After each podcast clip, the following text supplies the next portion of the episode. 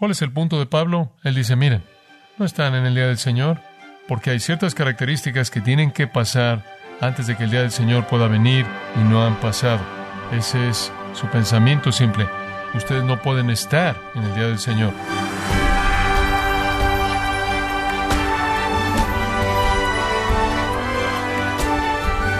Le saluda su anfitrión Miguel Contreras, dando la bienvenida a esta edición de su programa Gracias a vosotros con el pastor John MacArthur. Los cristianos no tienen nada que temer por la confusión y destrucción que traerá el anticristo sobre la tierra, porque cuando aparezca, Cristo ya nos habrá llevado a su hogar celestial. Una verdad muy alentadora. Pero ¿Por qué deberíamos entonces saber acerca del anticristo? ¿Y qué significa la venida de este malvado para el cristiano hoy? El pastor John MacArthur continúa respondiendo estas y otras preguntas sobre el final de los tiempos en el estudio titulado El hombre que querrá ser Cristo, en gracia a vosotros. Es importante para todos nosotros entender el regreso de Jesucristo. Estamos esperando al Hijo del cielo, como ellos estaban esperándolo. Estamos esperando la reunión, estamos esperando el abrir y cerrar de un ojo en el que dejaremos este mundo y los que están muertos en Cristo serán congregados para reunirse con el Señor en el aire. Estamos esperando ir al lugar que Él ha preparado para nosotros en el cielo. Necesitamos esa esperanza santa. Necesitamos ese gozo. Y entonces Él está diciendo, ¿no se acuerdan lo que les dije? Les dije todas estas cosas. Les dije que el rato vendría y serán arrebatados y en la reunión se llevaría a cabo. Les dije que no eran hijos de las tinieblas o de la noche. Les dije que el día no los sorprendería como un ladrón. Algo tiene que venir primero, dice él. No puede ser el día del Señor, porque no vendrá. De regreso al versículo 3, sin que antes venga la apostasía. Ahora, ¿de qué está hablando él aquí? Si Él quiere decir, ahora sigue esto, si Él quiere decir, ustedes no pueden estar en el día del Señor, ustedes no pueden estar en el día del Señor, porque la apostasía no ha venido. ¿Qué quiere decir? ¿Acaso le está hablando de apostasía en algún sentido general? No. Porque si Él estuviera hablando de eso en alguna especie de sentido general, siempre la tendríamos en existencia, ¿verdad? Entonces no significaría nada. No señalaría nada. Habrá, por ejemplo, apostasía en la iglesia todo el tiempo habrán desertores en la iglesia desde el comienzo mismo. Entonces, si él está hablando de la apostasía en algún sentido genérico, como la iglesia tipo la Odisea, que ha dejado la fe verdadera pero continúa siendo religiosa, él no puede estar hablando de eso. Él no está tan solo hablando de esa realidad general que estaba en la Odisea. Han habido iglesias tipo la Odisea a lo largo de la historia de la iglesia durante los últimos dos mil años. Tenemos iglesias tipo la Odisea en la actualidad. Usted no puede identificarlas como algún acontecimiento particular. Eso simplemente es general. Además, hay otra apostasía. Dice usted, él pudo haber estado pensando no solo en la apostasía general que sucede todo el tiempo, conforme en la iglesia deserta a lo largo de la historia ha pasado eso, la iglesia católica romana, las sectas y todos los grupos que salen de la iglesia, todas las sectas y todas otras cosas, siempre hay eso. De eso no puede estar hablando. Liberales sin ortodoxia y las otras cosas. Dice usted, bueno, quizás él está hablando de ese tipo de apostasía del fin de los tiempos, esa especie de apostasía que se incrementa, esa especie de apostasía culminante. Usted sabe, 1 Timoteo capítulo 4, el apóstol Pablo dice que en los postreros días algunos apostatarán de la fe, escuchando espíritus engañadores y a doctrinas de demonios. ¿Acaso le está hablando de eso, de esa especie de apostasía final que se ha incrementado de 1 Timoteo, incluso de 2 Timoteo 3, cuando dice, vendrán tiempos peligrosos y habrá un abandono y va a empeorar y empeorar, o quizás del pasaje de 2 de Pedro 2, en donde dice que en los postreros días, en los tiempos finales, vendrán maestros falsos e introducirán encubiertamente herejías destructoras y negarán al Señor que los compró, eso es apostasía, o van a desertar de haber nombrado una vez a Cristo. Esas son cosas de los tiempos finales o de los burladores en el capítulo 3 de Segunda de Pedro. ¿Dónde está la promesa de su venida? O de la gente de la que habla Judas en el tiempo final que vienen y se burlan, se burlan de la verdad. Son personas mundanas que siguen conforme a sus concupiscencias. ¿Está hablando de eso, de esa especie de forma final de apostasía de los últimos días? No, él no está hablando de eso. no es simplemente la apostasía general que se lleva a cabo todo el tiempo a lo largo de toda la historia de la iglesia, no es esa especie de apostasía final acumulada al final de la época de la iglesia. Hay otra posibilidad, incluso durante la hora de la prueba de la septuagésima semana de Daniel, ese periodo de siete años que con frecuencia llamamos la tribulación, habrá algo de apostasía y también. Definitivamente habrá algo de deserción entre la gente ahí. Dice en Mateo 24 que nuestro Señor dice, muchos falsos profetas se levantarán y engañarán a muchos, y debido a que la impiedad se incrementará, el amor de muchos, de la mayoría de la gente, se enfriará, y solo aquellos que perseveren hasta el final serán salvos. Entonces va a haber deserción incluso en el periodo que llamamos la tribulación. ¿Está hablando de esto? No, él no está hablando de eso. ¿De qué está hablando? Regresa al versículo 3. Él no dice, no vendrá hasta que la apostasía venga primero, sino hasta que qué? La apostasía. En este caso, ese artículo es muy definido. La apostasía. Este es un acontecimiento. Esto no es un espíritu general o un flujo general o tendencia. Este es un acontecimiento único. Esta es la apostasía consumada, la apostasía definitiva. Esto es como usted lo tendría en el acto final, en el curso que se echó a andar en Romanos capítulo 1. Este es el acontecimiento de maldad final de magnitud blasfema. Dice usted, pero ¿cómo vamos a saber lo que es? Bueno, él se lo dice usted al presentar al personaje principal. El día del Señor no vendrá sin que antes venga la apostasía. ¿Y qué es eso? Y se manifieste el hombre de pecado. La apostasía, amados, está asociada con la revelación del hombre de pecado. Sea cual sea este acontecimiento, involucra a alguien llamado el hombre de pecado. Si usted conoce a la persona clave, usted puede encontrar el acontecimiento clave. La persona clave es el hombre de pecado. Algunos manuscritos dicen el hombre de pecado, pero los mejores manuscritos aquí usarán la palabra impiedad. También encaja con los versículos 7 y 8, en donde la impiedad es usada también. Sin ley es anomia, sin ley. Esta es la persona que vive sin consideración alguna hacia la ley de Dios. Muy bien un hombre que no considera la ley de Dios, no considera la voluntad de Dios o el gobierno de Dios en absoluto. 1 Juan 3.4 dice que el pecado es transgresión de la ley y claro que lo es.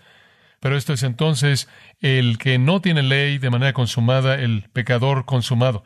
Han habido millones de transgresores, millones de blasfemos, han habido millones de personas que rechazan a Dios, odian a Cristo, millones de personas a lo largo de la historia humana, billones incluso, que han blasfemado a Dios, han habido millones que de manera hipócrita han profesado externamente adorar a Dios y adorar a Cristo.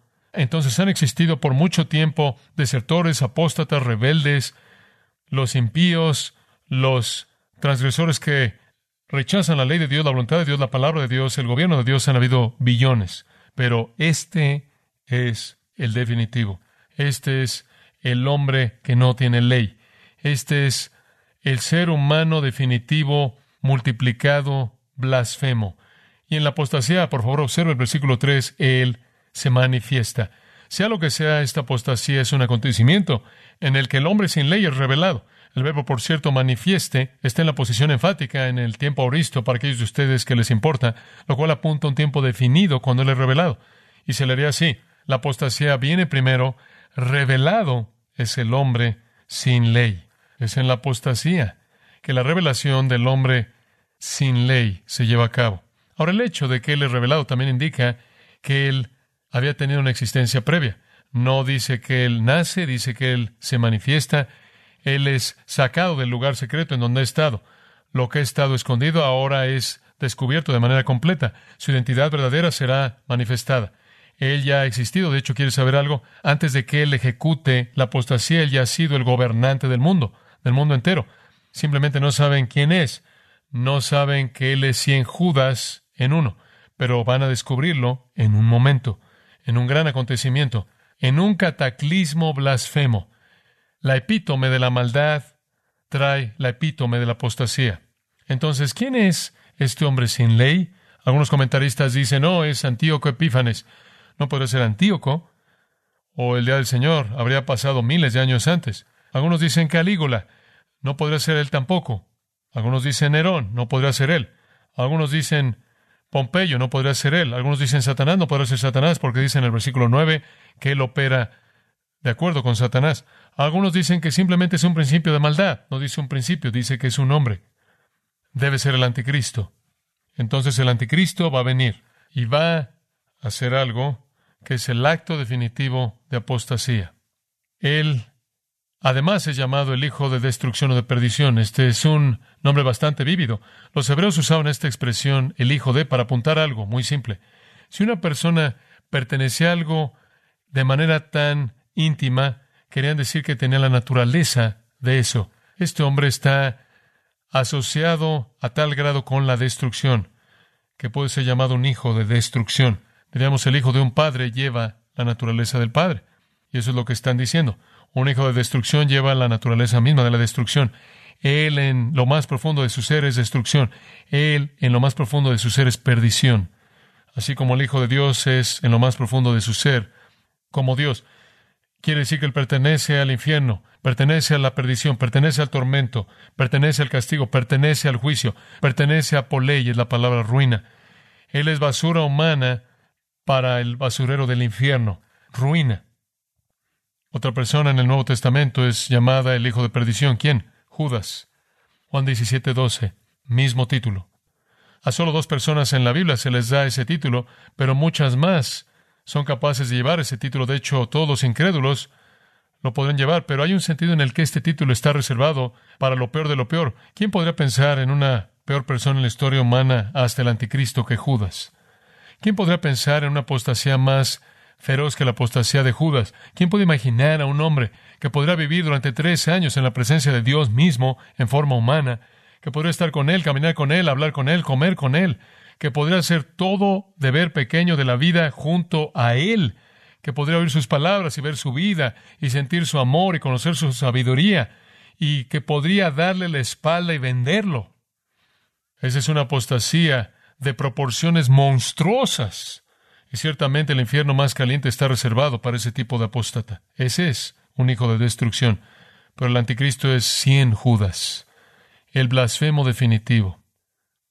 Judas simplemente fue al templo y aventó el dinero. El anticristo entra al lugar santísimo y se declara a sí mismo como Dios. Ambos hombres fueron controlados por Satanás. Juan 13.2 dice de Judas, Satanás entró en él. Apocalipsis 13 dice del anticristo que Satanás lo controló en la visión que Juan vio. Él está destinado a ser destruido. Este anticristo, como usted recuerda, le mostré, fue descrito, ¿se acuerda en Daniel 7, Daniel 8, Daniel 9, Daniel 11? Daniel presentó una descripción muy clara de él.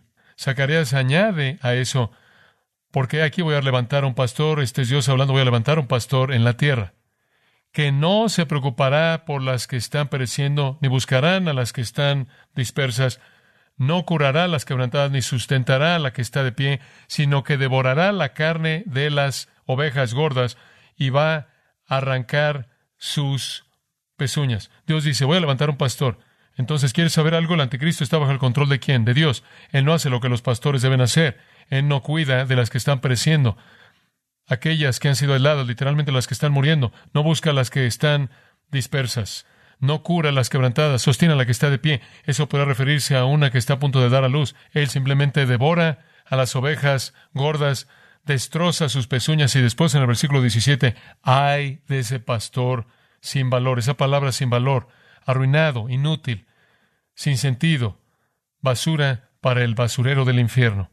Este es el anticristo. El pequeño cuerno, Daniel lo llamó, que se levanta de las otras naciones. Él comienza sin ser muy poderoso y poco después controla el mundo. Él es el rey. Daniel dice que hace lo que quiere, el rey voluntarioso. Él es el rey insolente, él es el hombre sin ley y él es un hijo de perdición. Ahora, ¿cuál es la apostasía que él comete? El versículo 4 lo describe. El cual se opone y se levanta contra todo lo que se llama Dios o es objeto de culto. Deténgase en ese punto. Aparentemente él ha sido el amigo de la religión. Él se ha levantado al poder mundial y cuando digo que él se ha levantado a nivel de poder mundial, amigos, digo, él se ha levantado a nivel de poder mundial. Observa Apocalipsis 13. Apocalipsis 13, versículo 1. Juan ve esta bestia. Y este es un retrato simbólico en una visión del anticristo. Él tiene diez cuernos, siete cabezas, en sus cuernos habían siete coronas. Ahora no queremos entrar a detalle en eso. Esas ilustraciones de esta bestia es suficiente decir que nos llevan a entender la tremenda amplitud de su poder, Los cuernos significan poder, las cabezas pueden significar inteligencia, las coronas significan dominio y autoridad. Él es una entidad inmensamente poderosa que gobierna, pero observe que en cada una de las cabezas había nombres blasfemos. Él es un blasfemo de Dios. Él se levanta a la prominencia con todo este poder. Imagínense, diez cuernos, siete cabezas, diez coronas. Este es un gobernante mundial, él está usando todas las coronas. Y después dice en el versículo 2, él fue como un leopardo, y también tenía pies como un oso y una boca como la boca de un león. ¿Cuál es la importancia de eso? Si usted regresa a Daniel capítulo 7, versículos 3 al 8, usted recordará que Babilonia fue descrita como un león. Y usted recordará que Medo-Persia fue descrita como un oso. Y el gran reino de Grecia como un leopardo por su velocidad, feroz, rápido, fuerte. Y entonces lo que usted tiene aquí es el anticristo siendo el compuesto de todos los grandes imperios mundiales, Babilonia, Medo-Persia, Grecia. Él saldrá de Europa. Él saldrá del imperio romano revivido que murió y ahora está siendo reformado. No es sorprendente ver cómo está pasando una Europa unida. Ese no es un error, ese no es un acontecimiento político sin plan. Eso no pasó porque pasó. Nos preguntábamos, creo que años atrás, cómo Europa podría ser tan prominente en la profecía y por qué el anticristo se levantaría de Europa cuando Estados Unidos era más prominente. Ahora Estados Unidos va hacia abajo y el gran poder del mundo se está volviendo la Europa confederada. Y de ahí el anticristo se levanta y después lo que usted tiene es que toda esa Babilonia, Medopersia, Grecia y el antiguo imperio romano, todos están en un individuo. La tierra entera está sorprendida. Versículo 4. Están adorando al dragón, quien es Satanás, debido a que Dios autoridad a la bestia. No saben eso. Adoran a la bestia y dicen, ¿quién es como la bestia? ¿Quién puede luchar contra él? Entonces él viene, él conquista al mundo. Versículo 5. Él tiene una boca y de su boca palabras de blasfemias. Pero una vez que esas blasfemias comienzan, solo puede seguir por 42 meses. Esos son tres y medio años. Eso es exactamente lo que Daniel 7:25 dijo. Tiempo, tiempos y medio tiempo. Ese es el límite. Él habla, versículo 6, blasfemias contra Dios, blasfema su nombre, su tabernáculo, blasfema aquellos que moran en el cielo.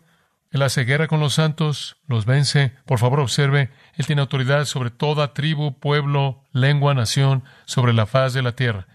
Estos todos los que moran en la tierra lo adoran, cuyos nombres no han sido escritos desde la fundación del mundo en el libro de la vida del Cordero que ha sido inmolado. Todo incrédulo en el mundo adora a este hombre.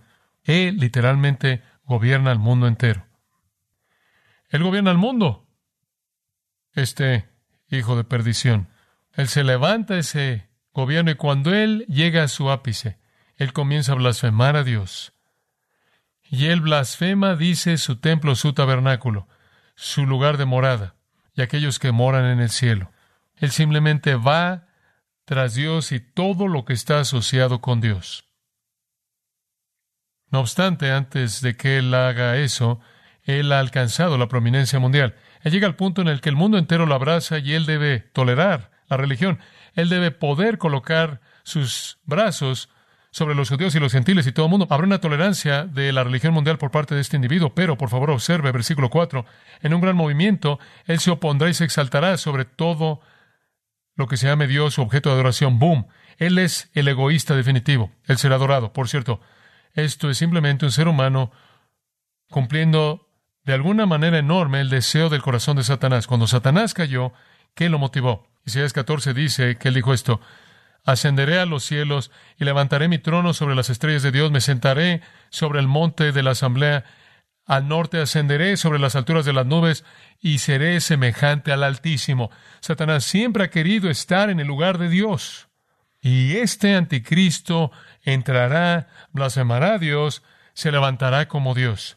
Primero él se opone y se exalta a sí mismo por encima de todo Dios o todo lo que se llama Dios o sebasma. Esa es una palabra que significa algo que debe ser reverenciado.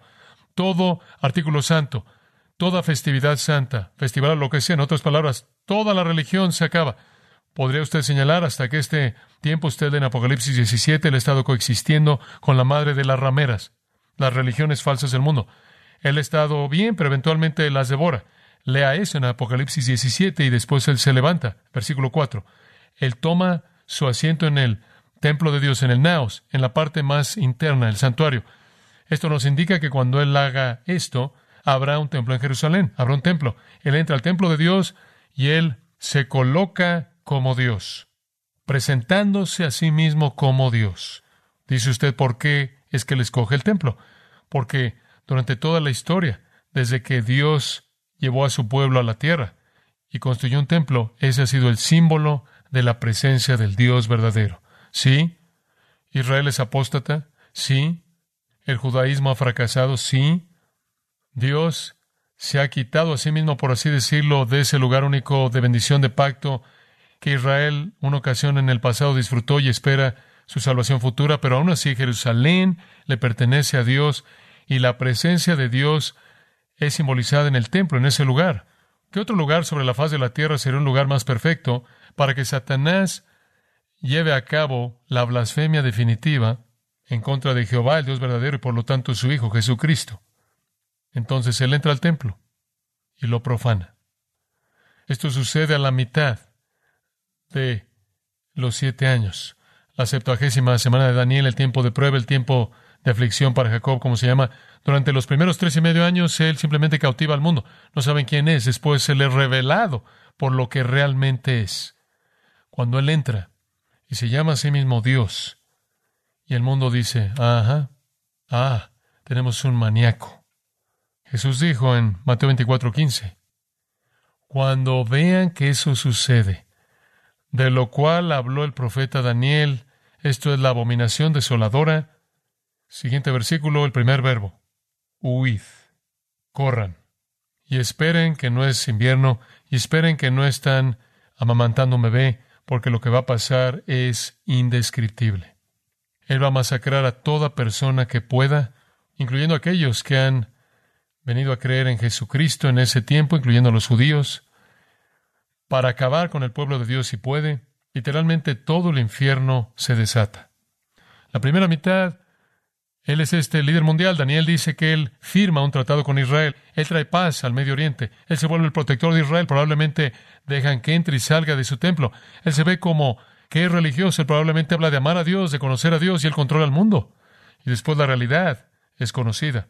Cuando él entra al lugar, se opone a toda religión, consume a la madre de las rameras, que es el sistema religioso falso del mundo durante ese tiempo, se levanta como Dios y después comienza a destruir a cualquier persona que se asocia con el Dios verdadero de cualquier manera o expresión.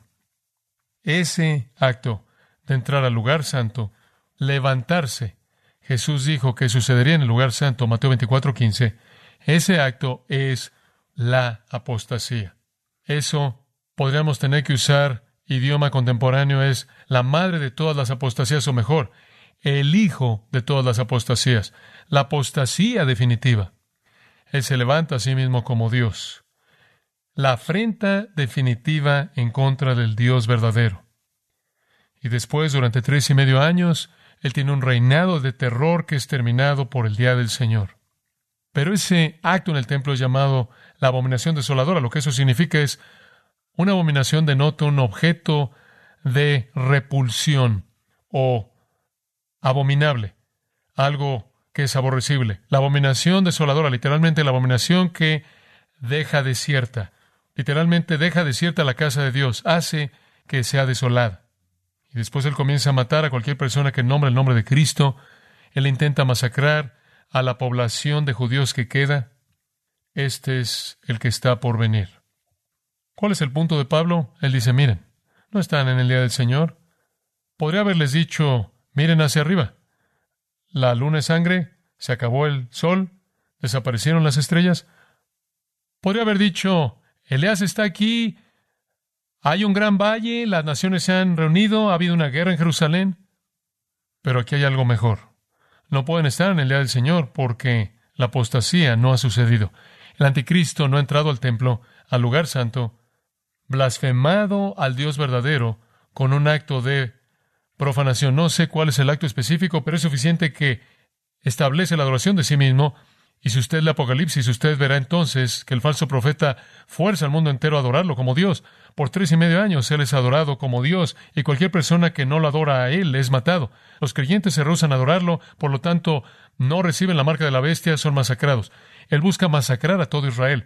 Dios tiene que esconderlos y protegerlos para que existan, para redimirlos y tengan el reino prometido a ellos. no están en el día del Señor. Antes de que el día del Señor venga, todo esto tiene que suceder, la apostasía, el hombre sin ley. Esto es consolador. Entonces él dice en el versículo 5, ¿no os acordáis que cuando yo estaba todavía con vosotros, os decía esto? Amados, no hay necesidad de tener miedo. No son de las tinieblas ni de la noche. El día del Señor no los sorprenderá como un ladrón. Están esperando nuestra reunión con Jesucristo. Están esperando el rapto cuando el Señor venga del cielo para llevarnos al lugar que Él ha preparado para nosotros. Están esperando al Hijo, no al Anticristo. El día del Señor no es para nosotros. Sea consolado. No deje que nadie lo engañe a usted y no olvide lo que usted conoce.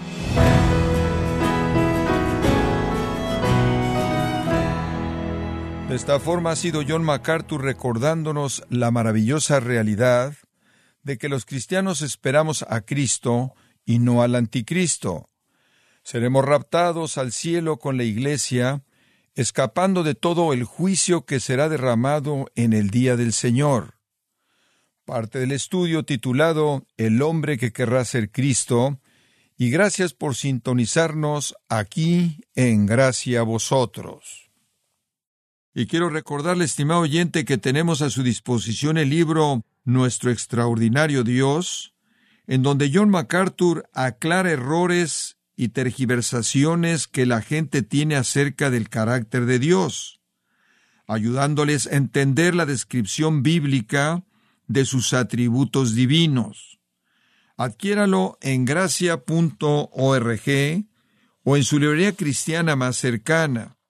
También Puede descargar todos los sermones de esta serie El hombre que querrá ser Cristo, así como todos aquellos que he escuchado en días, semanas o meses anteriores. Y recuerde, puede leer artículos relevantes en nuestra sección de blogs, ambos, en gracia.org. Si tiene alguna pregunta o desea conocer más de nuestro ministerio, como son todos los libros del pastor John MacArthur en español o los sermones en CD que también usted puede adquirir, escríbanos y por favor mencione la estación de radio por medio de la cual usted nos escucha en gracia a vosotros. Es importante conocer no solo el país y ciudad de donde usted nos escucha, sino también la radio. Para quienes contactan nuestro ministerio por primera vez, pueden solicitar una copia del mensaje de promoción sin costo alguno, un mensaje por oyente únicamente. Si usted vive en los Estados Unidos o Puerto Rico, escríbanos a Gracia Vosotros, P.O. Box 4000, Panorama City, California 91412. O puede escribirnos a través del siguiente correo electrónico radio arroba gracia.org.